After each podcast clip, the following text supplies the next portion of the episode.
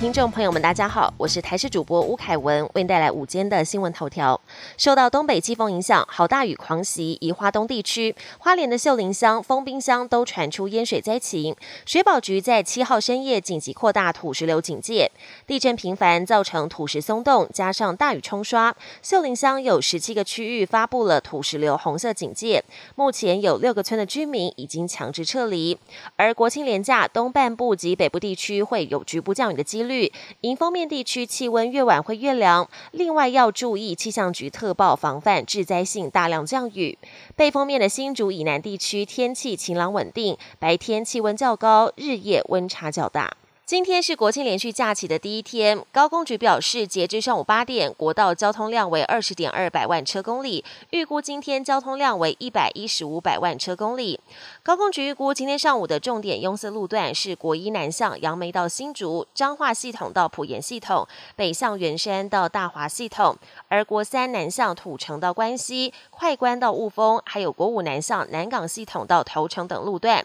建议西部国道南向用路人中午十二。点过后再出发，国五南向用路人可以下午五点之后再出发。清关一号公费使用对象在九月十五号限缩之后，是否在扩大使用对象引发关注？中医师工会全联会理事长柯富阳表示，讨论经过四度修正，决议增加三项重症风险因子对象，分别是控制不良高血压者、出血性以及消化性溃疡，还有精神疾病患者。但十二岁以下儿童及孕妇仍不开放公费清关一号使用，但妇女产后可使用。对此，卫福部中医药司司长表示。有关会议讨论事项正在会诊资料中，等指挥中心核定之后，将正式对外公布。国际焦点：美中科技战持续升温。美国商务部七号宣布扩大对中国半导体出口限制，外媒指出这可能会让中国晶片制造倒退好几年。南韩及台湾晶片出口也可能受到影响。依照美国新规，未来美国企业除非获得政府许可，否则不得出口先进晶片和相关制造设备到中国。任何外国企业运用美国技术和设备在他国制造的晶片也将受到规范。多家外媒。媒报道，这一次的新法规是美国近十年来最广泛的出口管制，范围比二零一九年封杀华为更广。主要的目的是要打击中国军方的数位发展与现代化，尤其要限制解放军取得超级电脑与人工智慧等相关技术及设备。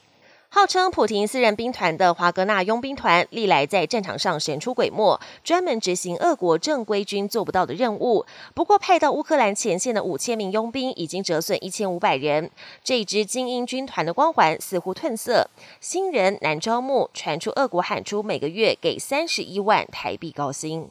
十月七号是俄国总统普廷七十岁生日，往年克里姆林宫都会举行庆祝活动，而今年是普廷七十大寿，独立国协会员国的领导人纷纷送上大礼祝贺，但克里姆林宫却异常低调。外界好奇，很可能是俄国在乌克兰战场节节败退，当局决定低调度过就好。本节新闻由台视新闻制作，感谢您的收听。更多内容请锁定台视各节新闻与台视新闻 YouTube 频道。